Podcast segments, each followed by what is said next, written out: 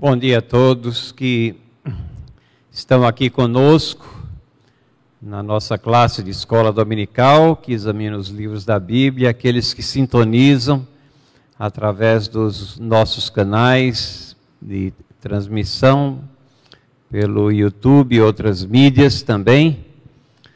Nós estamos é, chegando no final do ano nessa jornada onde temos abordado de uma forma bastante superficial, porque temos que correr, né? mas a ideia foi abordar durante esse ano de 2021 todos os livros da Bíblia. E assim temos feito, e cabe-nos nessa manhã a chegar as, essas duas cartas que são preciosas e cheias de lições para nós, primeiro e segundo Timóteo. Como nós temos sempre colocado, é apenas uma introdução a cada uma dessas, desses livros da Bíblia, e aqui nós temos cartas bastante pessoais e que certamente podem nos servir de proveito no nosso caminhar cristão. Vamos procurar a orientação de Deus e oração agora nesse início de escola dominical na Igreja Presbiteriana de Santo Amaro. Senhor, te agradecemos pela tua palavra e pelos ensinamentos que ela contém. Te pedimos que agora nós estejamos aqui concentrados naquilo que tu fizestes, os teus servos inspirados escrever e principalmente o autor nessas duas cartas aqui. Não somente para aqueles que receberam inicialmente, mas para todos nós, porque elas fazem parte da Bíblia, desse conjunto de livros e de cartas que contém a tua revelação especial para que saibamos como devemos caminhar nesse mundo tenebroso perdoa os nossos pecados, orienta nossas palavras, nosso entendimento. Em nome de Jesus. Amém. Primeiro, segundo Timóteo. Nós temos é, costumeiramente mostrado esse diagrama aqui. Esse diagrama é o livro de Atos, aqui destacado, e a maioria das cartas foram é, colocadas eh, ou escritas aqui dentro desse livro de Atos. No entanto, a, as cartas aqui eh, de Timóteo, a primeira e a segunda carta a Timóteo, vocês notam que elas estão fora do escopo daquilo que é descrito no livro de Atos. O livro de Atos ele não se propõe a conter uma história exaustiva que esgota aquilo que aconteceu na igreja neotestamentária. E então essas cartas aqui acontecem depois dos incidentes narrados lá no livro de Atos. E dá para notar que nós temos a carta a Tito aqui entre 1 Timóteo e 2 Timóteo. A carta a Tito ela será alvo de exposição no próximo domingo, junto com a carta a Filemão pelo reverendo Leandro. Hoje nós queremos nos concentrar nessas duas cartas, primeiro e segundo Timóteo. E obviamente a primeira pergunta é quem foi que escreveu essa carta. Nós já estamos tão familiarizados às vezes com ela que a resposta vem automaticamente. Foi Paulo. Mas por que que nós dizemos que foi Paulo? Ora, no início das duas cartas, e aqui nós podemos comparar, na parte de cima, nós temos a referência em 1 Timóteo, capítulo 1, versículo 1. E na parte de baixo, 2 Timóteo, capítulo 1, versículo 1. O autor se identifica logo de início aqui, e é Paulo, como costumeiramente ele faz em várias de suas cartas.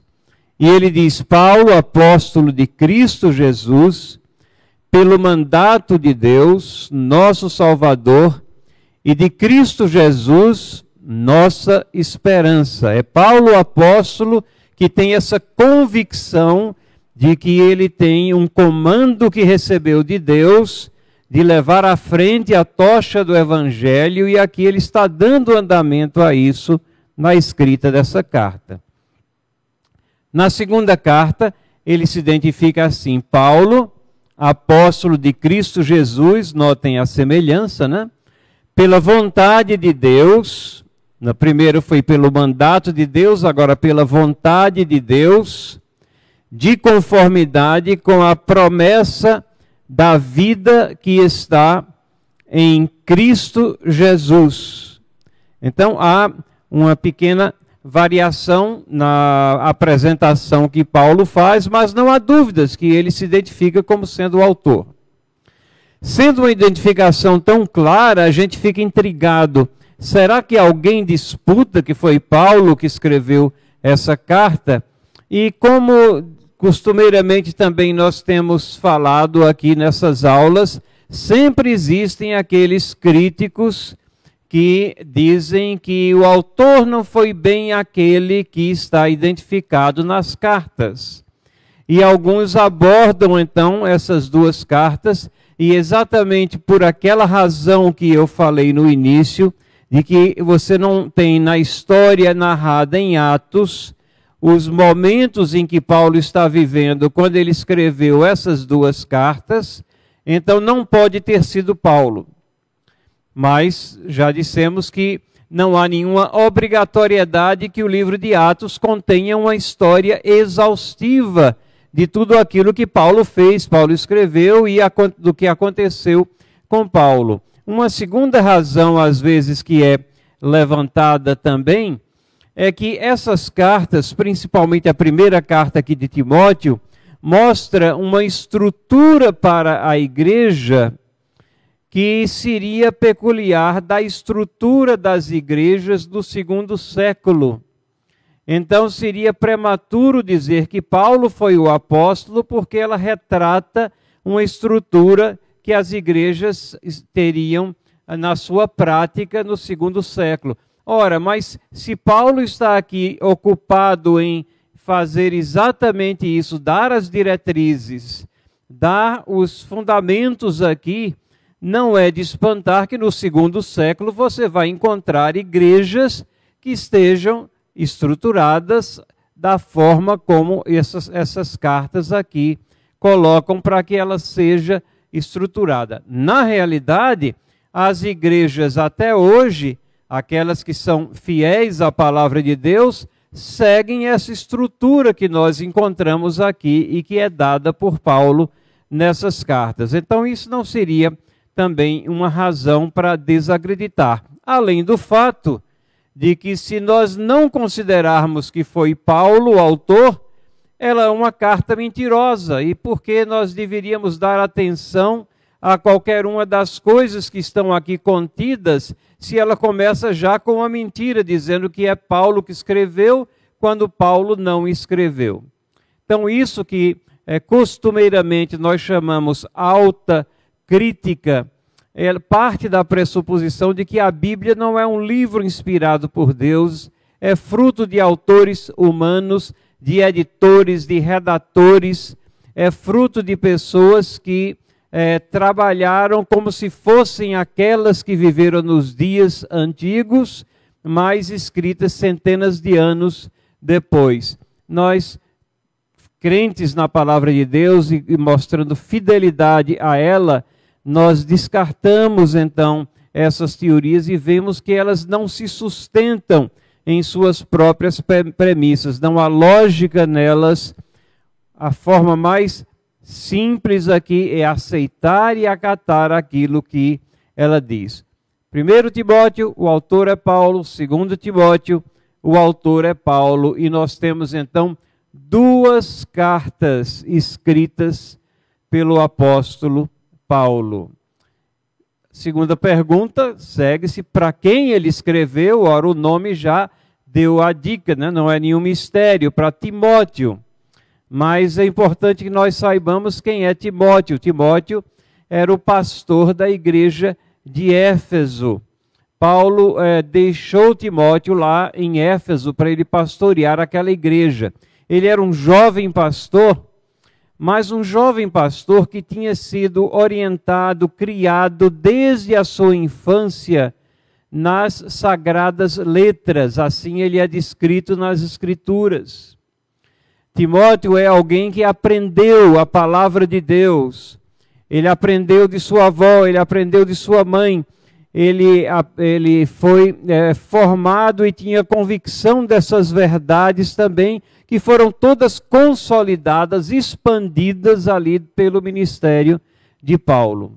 Então vejam, em 1 Timóteo, capítulo 1, logo no versículo 2, Paulo, depois de se identificar, ele diz o destinatário quem é? A Timóteo, verdadeiro filho na fé. Era assim que Paulo considerava Timóteo, um filho na fé. É ele que instruiu ele em toda a amplitude da fé.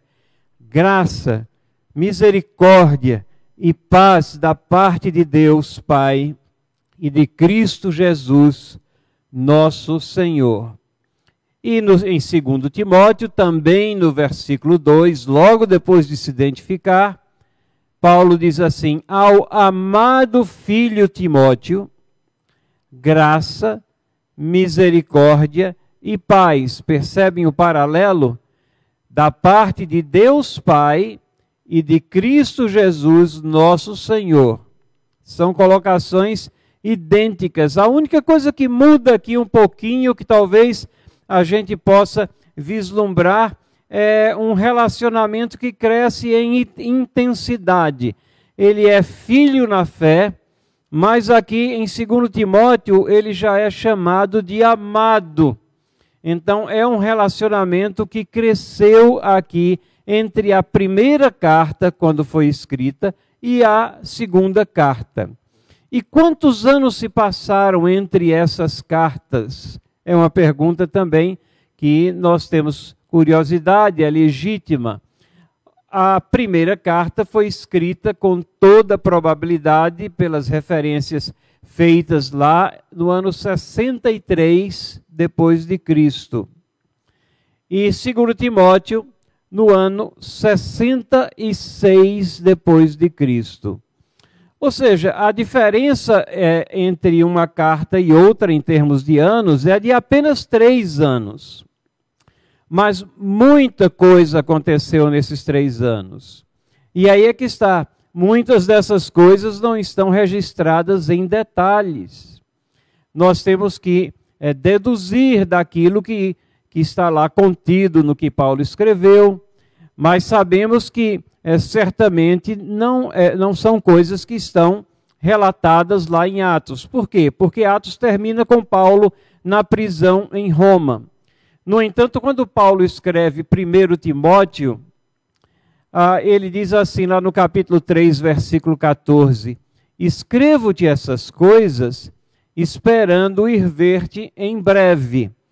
Ora, alguém que está preso não escreve para alguém dizendo que vou ver você em breve. Não. Ele pode, principalmente se for o apóstolo Paulo, temente a Deus, ele estaria ali suplicando a Deus pelo livramento, mas aqui ele já está fazendo planos. É uma carta que dá toda a impressão de que Paulo aqui está em liberdade, é um homem livre, é uma pessoa livre. O seu ir e vir não está sendo mais sujeito a nenhuma sanção pelas autoridades da época. Ele, ele realmente tem essa esperança de ir ver Timóteo, de visitar aquela igreja, de estar face a face com ele e de estar é, com o seu filho na fé, como ele o chama, nessa primeira carta.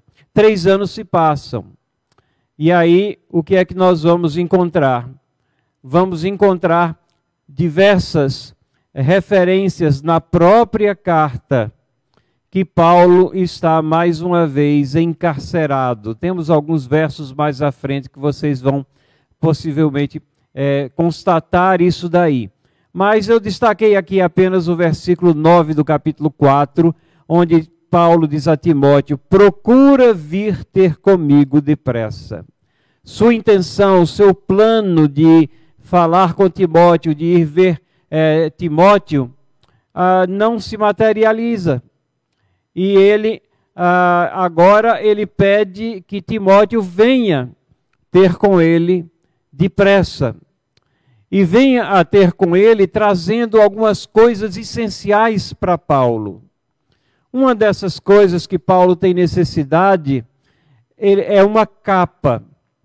E a gente até fica às vezes achando, mas uma capa, será que Paulo não tinha uma capa? Tinha que pedir a Timóteo que trouxesse uma capa?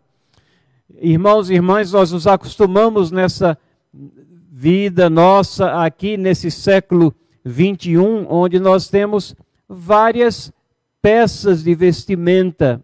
Naquela época, no tempo antigo, não era bem assim, eram poucas as peças de vestimenta e praticamente raras as capas, aquelas coisas mais pesadas, mais elaboradas, que protegiam é, do frio. E essas eram coisas é, que eram é, muito apreciadas. Lembram como os soldados lançaram sorte sobre as vestimentas de Jesus? Havia uma razão, é que ela era feita sem costura, ela tinha sido tecida, ela tinha uma característica especial mas o simples fato dele estar lá prisioneiro, provavelmente é ali apenas com uma, uma faixa é, envolvendo é, as, as, suas partes aqui inferiores, mas a, o, o, vestido, a, a, a vestimenta que ele tinha já havia sido retirada dele, como era feito com todos os prisioneiros, e todos iam atrás dessas vestimentas, porque as vestimentas eram coisas difíceis. E Paulo, aqui numa prisão, provavelmente ele estava é, com frio, sofrendo a necessidade de ter algum agasalho. Então ele diz: Timóteo, não esquece de trazer a capa. Traz a capa e outras coisas que eram essenciais. Os livros, ou às vezes uma, alguma tradução traz os rolos, mas eram os livros da Bíblia os livros das Escrituras, aquelas escrituras existentes naquela época, que eram os livros do Antigo é, Testamento, ou pelo menos é, é, alguns desses livros, e também os pergaminhos, alguns documentos. Paulo era uma pessoa que tinha uma cultura muito intensa, ele conhecia bem a cultura do seu tempo, e então ele essas coisas eram essenciais para que ele mantivesse ali a sanidade naquela nova situação. Três anos, muita coisa acontece, ele sai de uma situação de liberdade, ele passa para uma situação de prisão, e aqui, nessa situação, ele escreve a segunda carta. Vamos ver um esboço aqui dessas cartas isso daqui vai nos ajudar a entendê-las melhor e depois as circunstâncias ainda dar uma, uma penetrada um pouco maior nas circunstâncias das cartas. E aqui está lado a lado. Veja, 1 Timóteo tem seis capítulos. Seis capítulos. E a Paulo está aqui estruturando a igreja para a batalha. Lembra que eu falei que os críticos dizem, aqui nós temos uma, uma estrutura para a igreja que é seguida no segundo século. Paulo está estruturando a igreja da forma como nós temos hoje, principalmente lá no capítulo 3, onde ele coloca as qualificações para os presbíteros, para os supervisores, né? bispo quer dizer supervisor, presbíteros, anciãos, diáconos, aqueles que haviam é, sido selecionados lá em Atos capítulo 6 e que foi dado continuidade a esse ofício na igreja de Cristo. Então nós temos seis capítulos aqui em 1 Timóteo e ele, ele dá várias instruções aqui para uh, Timóteo, para esse pastor. As cartas de 1 segundo Timóteo e aquela que está lá no meio de Tito, elas são chamadas cartas pastorais, porque são todas essas três cartas dadas a pastores, jovens pastores deixados por Paulo nas suas respectivas situações.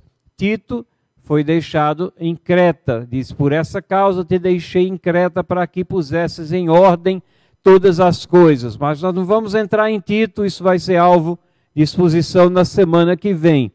Mas a, a, nós notamos esse tom pastoral, mas não é somente o tom pastoral das cartas, mas os detalhes de como você pastoreia uma igreja, do que é esperado do pastor e do que é esperado dos membros da igreja para que eles sejam instruídos. Então, as instruções são seis capítulos. O primeiro, quanto à doutrina. Paulo vai é, falar aqui mais especificamente sobre a doutrina, ou a palavra doutrina significa ensino também.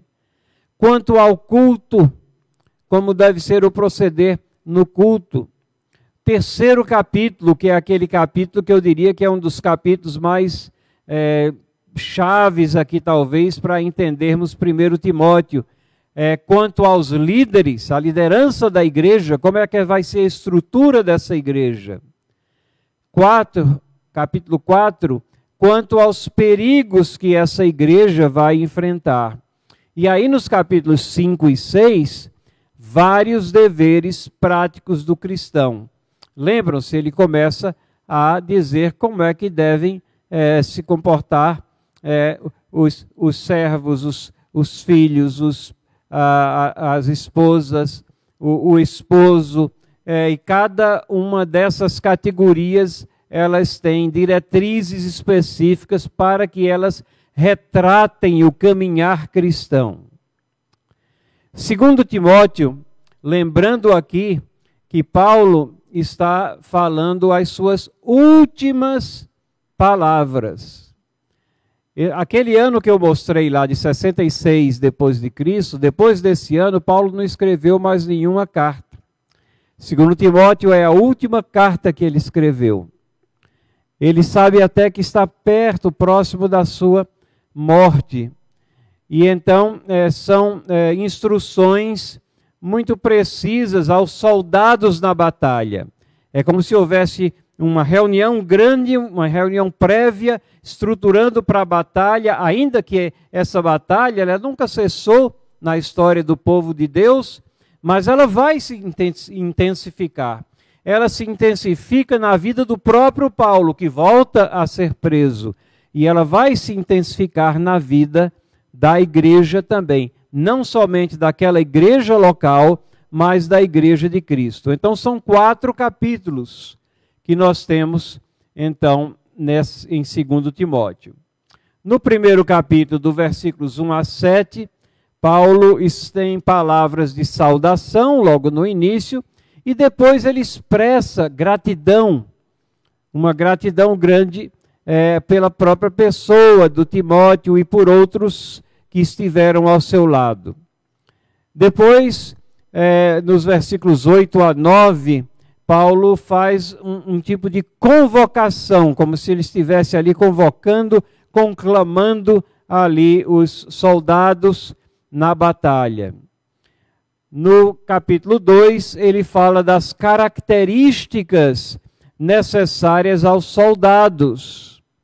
Lembram que na primeira carta no capítulo 3, ele fala das características, qualificações dos daqueles que serão os líderes da igreja. Mas aqui são colocações mais genéricas, ele está falando aos soldados, não apenas aos comandantes né, de batalhão ou aqueles que haveriam de liderar, mas aos soldados que somos, eh, todos nós estamos envolvidos nessa batalha no capítulo 3, os cuidados necessários.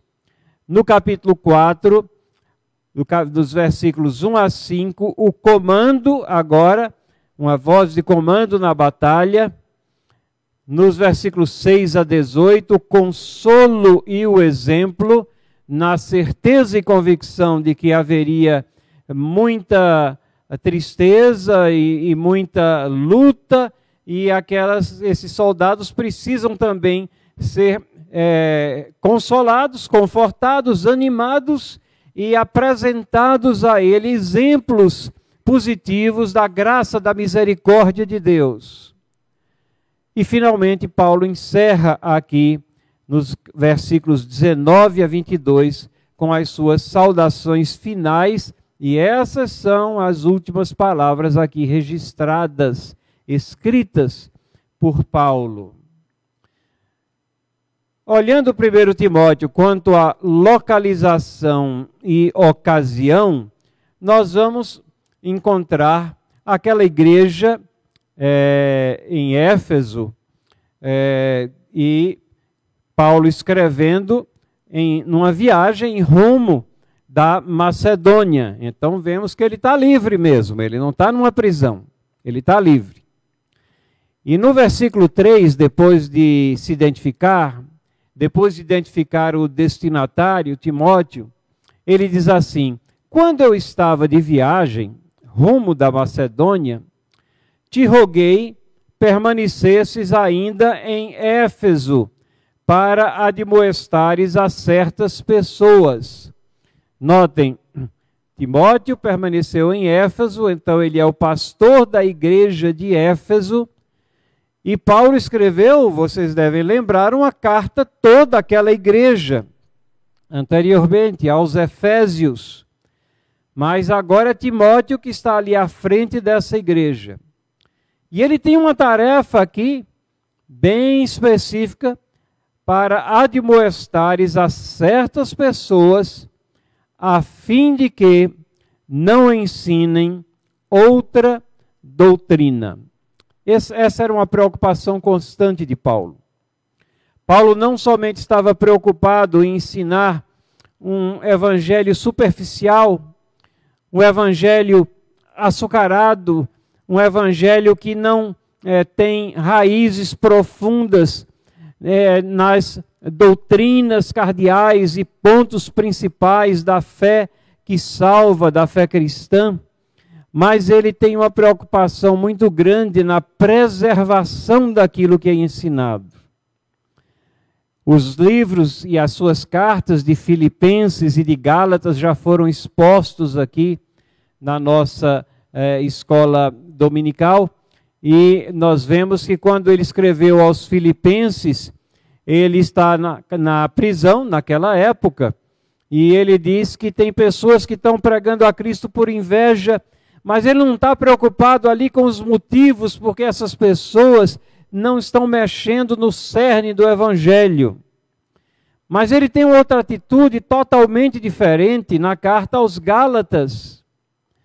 Porque ele diz lá que se vier um anjo do céu que ensine um outro evangelho que não aquele que ele tem é, ensinado e que ele recebeu e transmitiu, que seja amaldiçoado. A atitude de Paulo ali é bem diferente, porque estava mexendo com a, o âmago do evangelho, com aquilo que se constituía a base do evangelho. Estavam adicionando coisas ao evangelho como se fossem necessárias para o caminhar cristão. E a preocupação aqui na carta aos Efésios é uma preocupação preventiva não ensinem outra doutrina. E Timóteo, você está colocado aqui como atalaia, como instrutor principal, é esse que vai é, li, li, liderar essa igreja no caminho certo.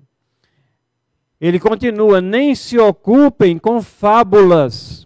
A gente acha que fake news é alguma coisa só dos nossos dias. Não, uma fábula é uma história que não tem nenhum fundo de verdade.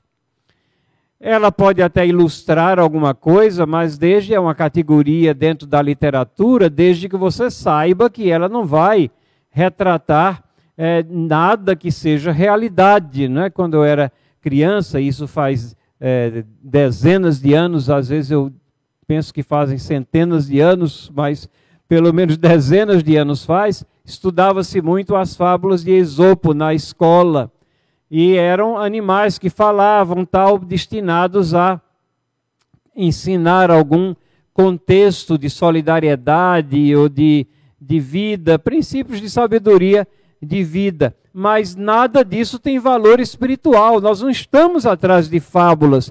O que nós temos na Bíblia não são mitos. Há um teólogo é, que é considerado, o reverendo Augusto chama ele de uma, um, o maior dos liberais, que é o Rodolfo Bultmann, e ele diz assim: a Bíblia está cheia de mitos, e para chegar a, ao, ao cerne da Bíblia, aquilo que a Bíblia é, realmente quer ensinar, nós temos que desmistificar ela e tirar os mitos. Ora, é o homem que vai ser o juiz em cima da palavra de Deus, dizer isso aqui fica, isso aqui sai. Não, a, a palavra de Deus é verdade, a história, Deus é o Senhor da história e os homens escolhidos por Ele para registrar a Sua palavra, registraram histórias reais e não fábulas. Genealogias sem fim, Paulo diz, que é, discutiam a questão, não, a minha ascendência é mais importante do que a sua, ou a minha descendência será mais importante do que a sua, ou eu sou filho de fulano, cicrano ou beltrano, e você, quem é você? Você não é ninguém. E essa discussão, ora, nós talvez no nosso tempo não tenhamos essa discussão muito grande sobre genealogia, apesar de ter um grupo dentro do segmento cristão que é muito é, assim, dá muita ênfase essa questão da linhagem de quem eles procedem e causam alguma per, é, perturbação dentro da igreja, mas são é, poucos. Mas naquela época, essa era uma discussão que estava sempre presente na igreja. E eram discussões sem fins. E Paulo diz que é, essas discussões tomavam a, o foco do conviver cristão em vez de serviço. Veja o que ele diz: promovem discussões do que serviço, serviço de Deus na fé.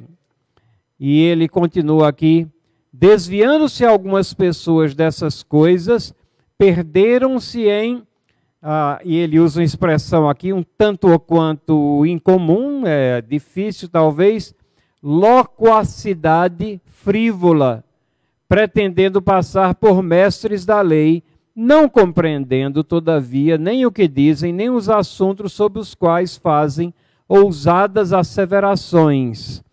É, irmãos e irmãs, se nós não temos discussões sobre genealogias, mas nós temos muitos nos nossos dias que se perdem exatamente disso. Loquacidade frívola significa um grande poder de comunicação, de articulação, de exposição, frívola, que não leva a nada, que não tem substância.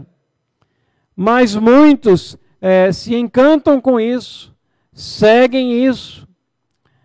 E essas pessoas, em vez de voltarem à palavra, elas ah, fazem essas afirmações sobre questões doutrinárias e, e, que elas nem compreendem, mas fazem é, com tanta força, com tanta segurança, né, ousadas asseverações que arrebanham para si vários seguidores. Nessa semana eu estava vendo um clipe, um videozinho que alguém me mandou de um conhecido pregador que já foi é, pastor da igreja presbiteriana, hoje ele está em outras plagas, e ele defendendo é, coisas totalmente contrárias à palavra de Deus. E ele falava com uma tranquilidade, com uma segurança, como se aquelas coisas fossem realmente assim, dentro dessa área de política de gênero, de é, sexualidade, era tudo contrário àquilo que a palavra de Deus diz, e aquele que estava entrevistando a ele o entrevistava dizendo: Ah, pastor, que beleza que essa pessoa que você estava aconselhando lhe encontrou e não encontrou um, ele só faltou dizer, um desses caretas que ainda estão presos à palavra de Deus. E nós temos que ter cuidado aqui, como Timóteo é alertado. Então, a ocasião é exatamente essa igreja que ele está estruturando, não pode se perder em cima de desvios doutrinários, mas tem que se manter firmes. E Paulo é, tem esse jovem pastor lá em Éfeso e confia que ele fará isso aqui. Eu disse que o, a, a, o tema de Timóteo era estruturar a igreja, e tem uma frasezinha aqui que eu queria chamar a atenção. É combate o bom combate. Então vemos que a questão é de luta, de guerra.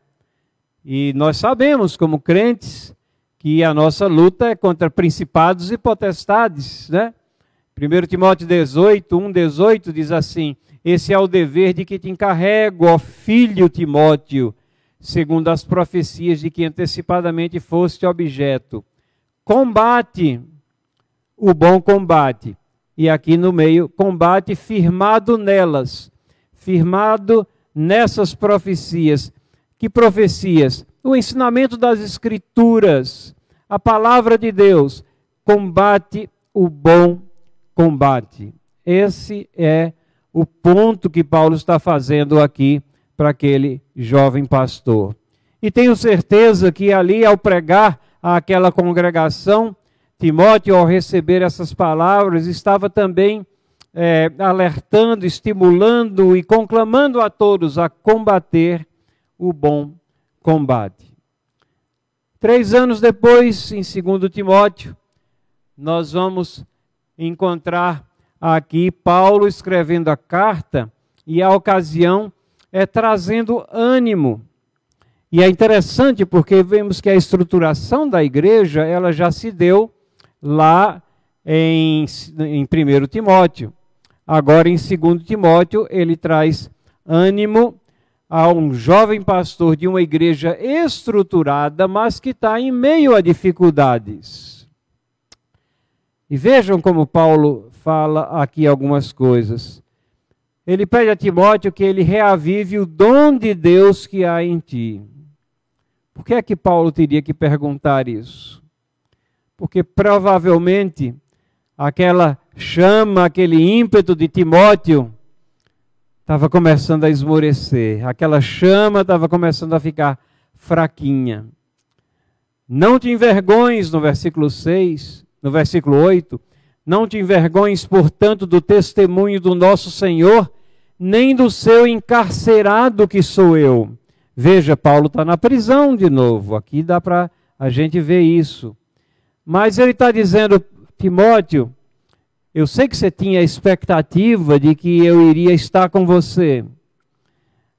E isso não foi possível. Eu sei que você se identificar com alguém que está preso, isso não é algo muito nobre. Não vai lhe trazer status social. Pode lhe trazer vergonha.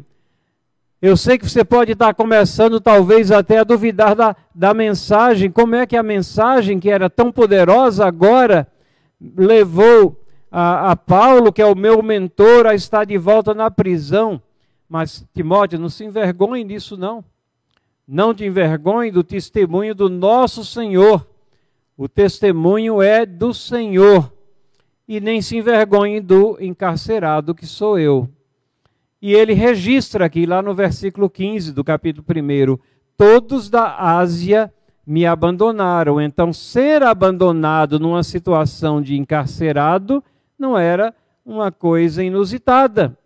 Paulo foi abandonado por vários daqueles que ouviram a ele, que eram é, seus é, seguidores, se tivesse mídia social é, naquela época, né, teriam cancelado a amizade lá de Paulo lá na mídia social, porque agora Paulo está na prisão, né? Mas ele faz esse registro. Onesíforo muitas vezes me deu ânimo e nunca se envergonhou das minhas algemas. Antes, tendo ele chegado a Roma, me procurou solicitamente até me encontrar. Como é que você anima alguém, você trazendo é, exemplos aqui de uma outra pessoa também que teve a atitude correta? Onesífero trouxe ânimo para Paulo, e Paulo está trazendo ânimo também para Timóteo. Onesíforo não se envergonhou das cadeias de Paulo. Onesíforo saiu procurando, e naquela época também não tinha é, GPS para Paulo mandar as coordenadas lá, o endereço onde ele estava, e ele teve que procurar, né, de forma bem árdua, solicitamente, até encontrar a Paulo. E mais uma vez, exortação aqui a manter o padrão. Lembrando sempre, irmãos, que nessa segunda carta nós temos as últimas palavras de Paulo. Mantenha o padrão das sãs palavras que de mim ouviste, com fé e com, e com o amor que está em Cristo Jesus. Guarda o bom depósito mediante o Espírito Santo que habita em vós. Então, guarda o padrão, Timóteo. Na primeira carta eu já lhe escrevi que você tem que ensinar e, e ir contra aqueles que estão procurando ensinar fa falsas doutrinas. Você tem o padrão. Agora você deve guardar esse padrão, essa, é, é, esse é o nosso alicerce para confrontar essa batalha.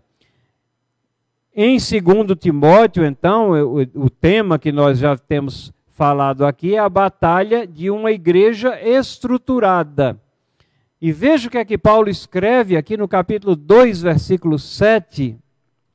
Nenhum soldado em serviço se envolve em negócios desta vida, porque o seu objetivo é satisfazer aquele que o arregimentou nenhum soldado se envolve em negócios dessa vida. Significa que um soldado é tirado assim né, do seu dia a dia, da sua família, mas existem ocasiões em que ele tem que pesar as prioridades e ele, se ele vai para frente, se ele é conclamado a ir para frente de batalha, ele vai. Então, é, Cristo disse: Não peço que os tires do mundo, mas que os livres do mal é uma questão de priorização aqui que Paulo está falando. Mas eu chamo a atenção especialmente para o versículo 7. Combati o bom combate. Lembram que lá em 1 Timóteo, ele disse: combata o bom combate. Combata o bom combate. Agora, ele diz assim: combati o bom combate, completei a carreira, guardei a fé. Todas essas são colocações que mostram Paulo escrevendo aqui com bastante peso essa, uh, essa forma uh, de expressar a sua carreira. Parece que alguém estava me chamando a atenção, que é no capítulo 4, versículo 7, em vez do 2, 7. Então, aqui é capítulo 4, versículo 7. Passou na, pela minha revisora Mor, que é minha esposa, mas a culpa é minha mesmo, aqui, da referência errada. Mas corrijam aí, por favor.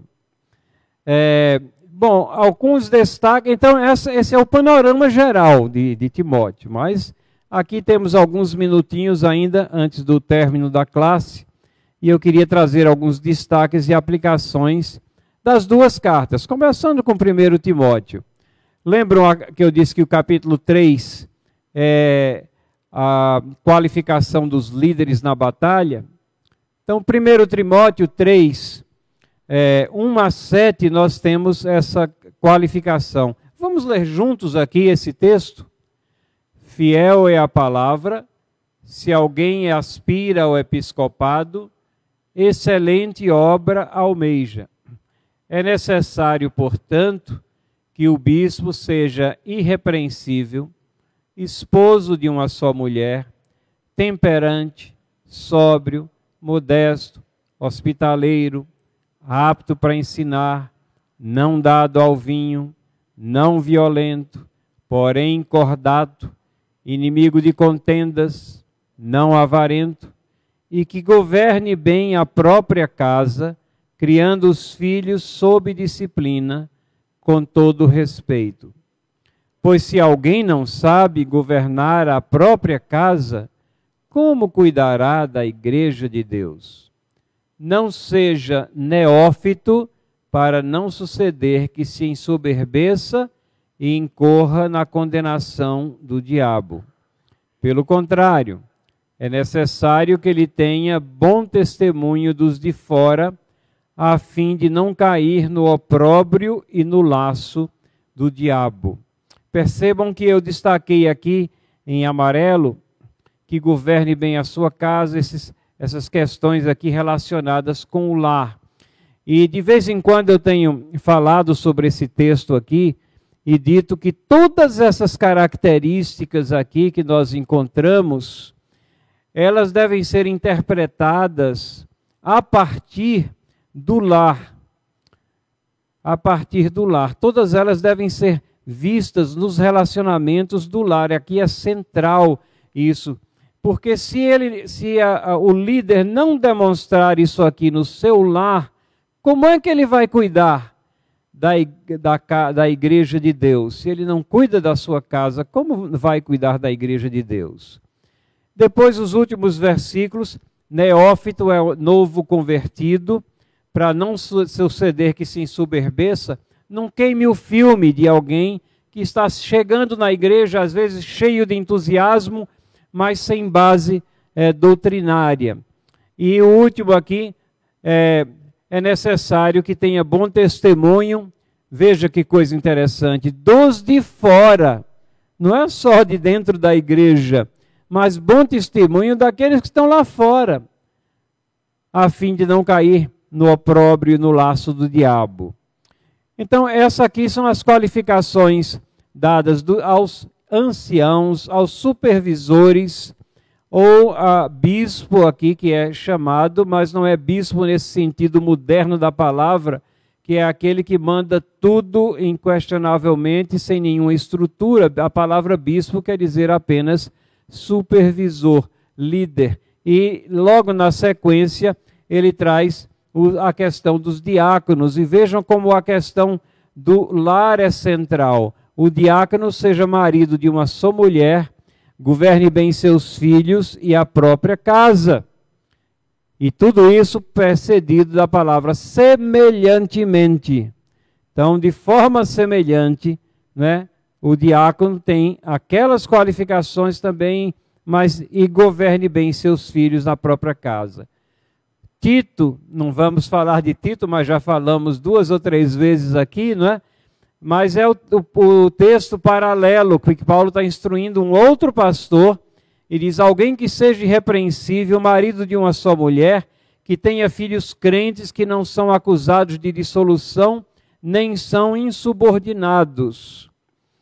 Então, a questão da, da gestão familiar é o que está sendo colocado aqui não é alguém que não tem pecado, somos todos pecadores.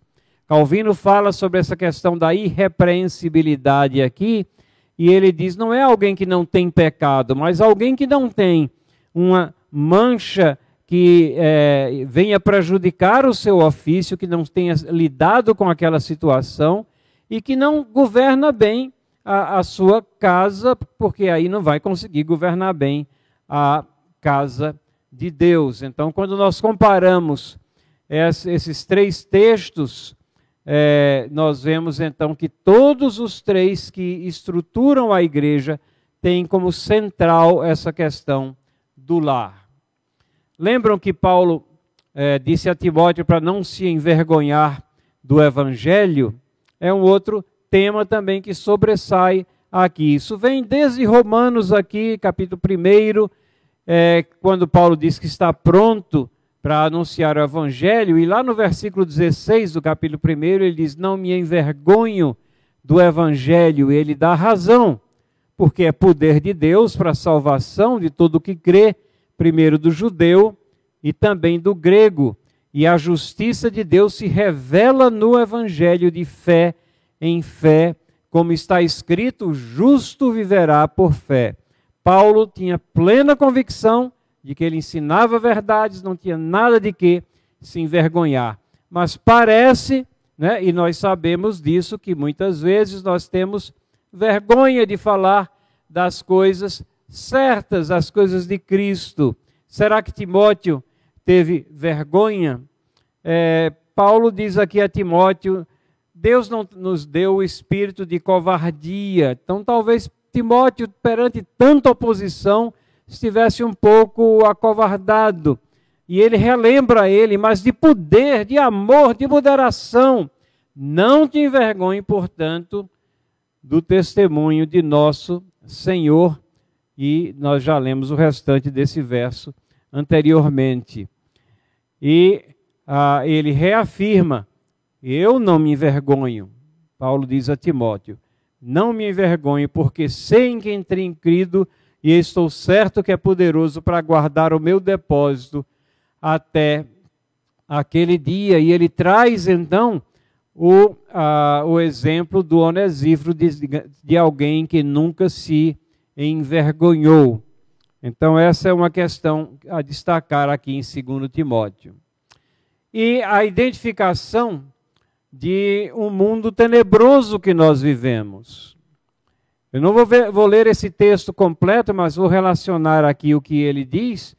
Mas ele começa assim: Saiba, porém, isso, nos últimos dias sobrevirão tempos difíceis. Essa expressão últimos dias não é para Timóteo ficar pensando, ah, quando Jesus Cristo estiver perto de voltar, ah, daqui a, a vários séculos da frente, os últimos dias acontecerão. Não, a expressão bíblica significa toda a era neotestamentária.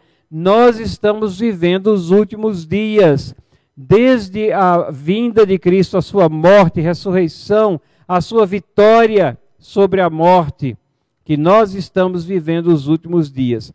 É verdade que tem muita coisa que ainda vai acontecer, muitas profecias que ainda se cumprirão, mas essa época, últimos dias, estão já aqui e agora. E é importante que Paulo, escrevendo a uma igreja ah, ele está escrevendo não a descrentes, mas a uma igreja. Ele identifica 20 pecados que caracterizam esse mundo tenebroso. No texto anterior, aqui, capítulo 3, versículos 1 a 5. 20 pecados, aqui é uma espécie de compacto de, de horrores aqui. Vejam, egoísmo, avareza, empáfia, convencimento, arrogância, blasfêmia, nenhum respeito, desobediência aos pais, às autoridades, ingratidão, irreverência, nada é sagrado, falta de amor, dureza de coração, Paulo chama de implacáveis, calúnia, descontrole sem domínio, antagonismo ao bem, traição, atrevimento, busca do prazer, rejeição a Deus, falsa religiosidade, aparência de piedade e idolatria, negação do poder de Deus. E o que é que Paulo diz a Timóteo? Timóteo, foge desses. Foge disso, disso tudo. Se nós formos honestos, nós vamos ver, né, numa leitura desse texto aqui, que ah, tudo isso está presente nos nossos tempos, com grande intensidade. Todos esses pecados aqui e nós temos que fugir deles. Não fugir no sentido de não confrontá-los, mas fugir no sentido de não adotá-los, de não deixar que eles façam parte da nossa vida, do nosso caminhar, porque isso não agrada a Deus. E o último destaque, é, que também vamos muito rapidamente aqui, é, em 2 Timóteo 4, versículos 1 a 5, esse comando na batalha, onde Paulo faz essa, uh, esse apelo aqui emotivo, intenso, conjuro-te. É, eu estou, é, é, Timóteo, eu quero que você jure aqui perante Deus e Cristo Jesus, que há de julgar vivos e mortos. Não é coisa leviana, não, é algo seríssimo aqui pela sua manifestação e pelo seu reino. E aqui, Paulo diz aqui que ele tem que ter apelo à pregação da palavra, né? É, e tem que uh, mostra que somente a palavra é que vai fazer diferença aqui. Insta, quer seja oportuno, quer não, corrige, repreende, exorta com toda longanimidade e doutrina. E ele mostra que é, haverá tempo em que não suportarão a sã doutrina. Contra, pelo contrário, cercação de mestres segundo as suas próprias cobiças, se recusarão a dar ouvidos à verdade, entregando-se às fábulas. Segundo Timóteo aqui, lembram que ele havia alertado sobre as fábulas. Tu, porém, sê sóbrio em todas as coisas, suporta as aflições, faz o trabalho de um evangelista, cumpre cabalmente o teu ministério.